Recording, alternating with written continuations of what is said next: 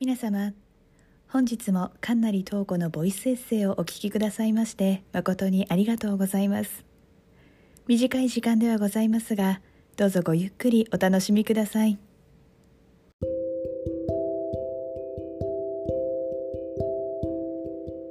皆さんこんばんは。神成東子です。先日台湾がコロナの水際対策を段階的に緩和するとの発表がありました。これにより10月中旬からはビザのない観光客も台湾入境後の隔離なしで訪れることが可能になります。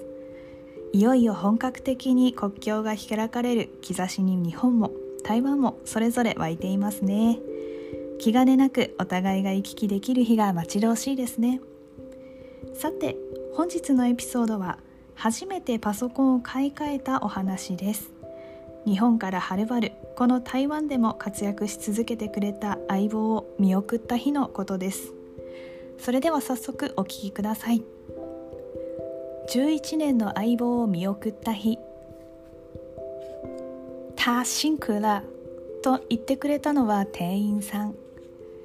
私の11年間の相棒だった MacBook は先日ついにその役目を終えて優しい店員さんに引き取られた。およそ11年前まだ大阪に住んでいた頃 iPhone の扱いにも慣れてきた頃心斎橋の Apple Store に一人で出かけて買った MacBook Pro これはその時点で人生最高額の買い物だった。仕事柄パソコンを使うわけでもないので緊急性は低かったが iPhone を使う中でデータの管理などに便利なことや音楽を聴いたりネットでできることが増えれば日常がちょっとだけ豊かになるかもななんてあまり深く考えずに買った。今思えばあまり深く考えずに人生最大の買い物に挑んだあたり自分でもちょっと大胆なことをしたなと思う。結果から言うと MacBook Pro のおかげで私の日常は本当に豊かになった。彼を迎え入れてから数ヶ月後私は東京へ引っ越した。大阪を出る時にテレビを手放し東京での新生活は彼が聴かせてくれるラジオが一人暮らしの部屋に心地よく響いた。部屋に戻ったらまず一番に彼を起こすことがルーティンになっていた。物が多い私が人生で最もミニマムな暮らしをしていた頃の話だ。ラジオを流す以外でも重要だったのは数々の旅先の情報を見せてくれたり現地で撮りためた写真をまとめてくれたことだ。実は機械には疎いのでこれぐらいでしか使い道はなかったのだけどそれでも私の生活を充実させてくれたことは確かだった。台湾に来てからの方が使用頻度は上がった。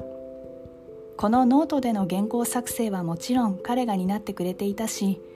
語学学校での課題をこなすのにも彼が必要だった。コロナ禍の自粛生活では動画を1日に何時間も見ることもあったしオンライン授業なんかでも欠かせない。毎日働きっぱなしだ。日本のラジオが聞けないことは残念だけど相変わらず私の日常になくてはならないものだった。11年もの間ほぼ傷もなく大切にしてきたけれど数回ほど突然立ち上がらなくなるということがあった。充電ができないなんてこともあった。その度に何度も復活してくれた。人生で初めて自分で買ったパソコンだけに思い入れが深い。そんな彼を見送ることになったのはとても残念ではあったがまだ動くうちに買い替えた方がいい。という現実的な考えがあってのこと。それに加えてたまたまお得に買い替えられるキャンペーンがあったのでそれを利用することにしたのだ。そうでもしなければきっといつまでたっても決断できず彼が全く動けなくなってしまってから泣くことになっていただろう。それで先日冒頭のセリフを聞くことができたというわけ。店員さんが彼に「お疲れ様と声をかけてくれた後続けて今度は新しく迎え入れる MacBook Air に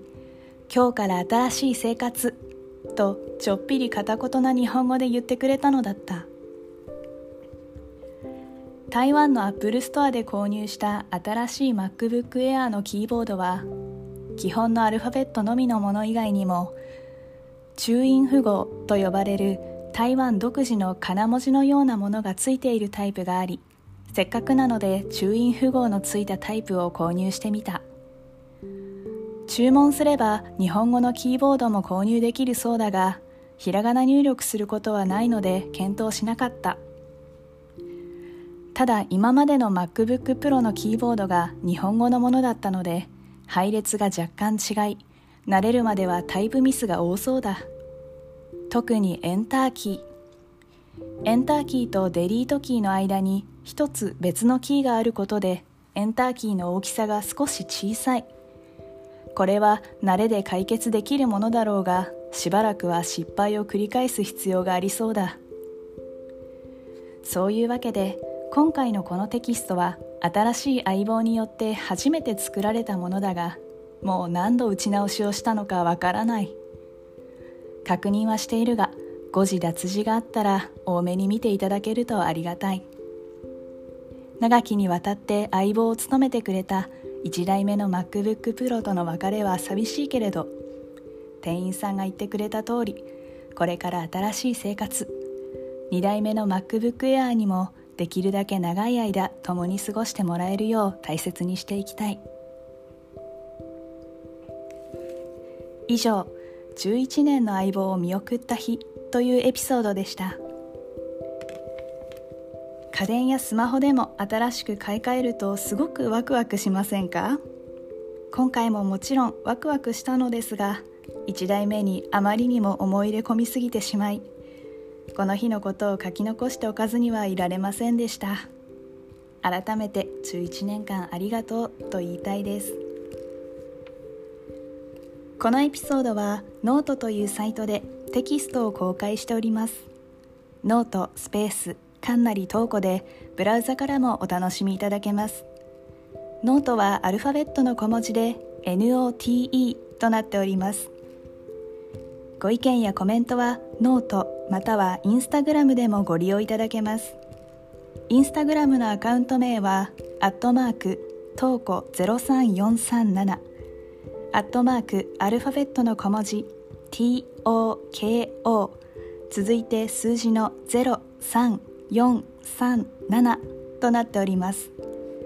インスタグラムでは更新のお知らせも行っておりますのでご興味のある方はぜひフォローしていただけると嬉しいです。それでは本日はこの辺で。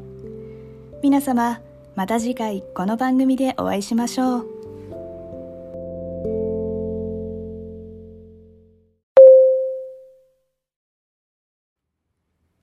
皆様本日もかんなりとうこのボイスエッセイをお聞きくださいまして誠にありがとうございましたお仕事や学業家事、育児など、お忙しい日々をお過ごしのことと存じます。皆様、体調など崩されませんよう、どうぞご自愛ください。本日は誠にありがとうございました。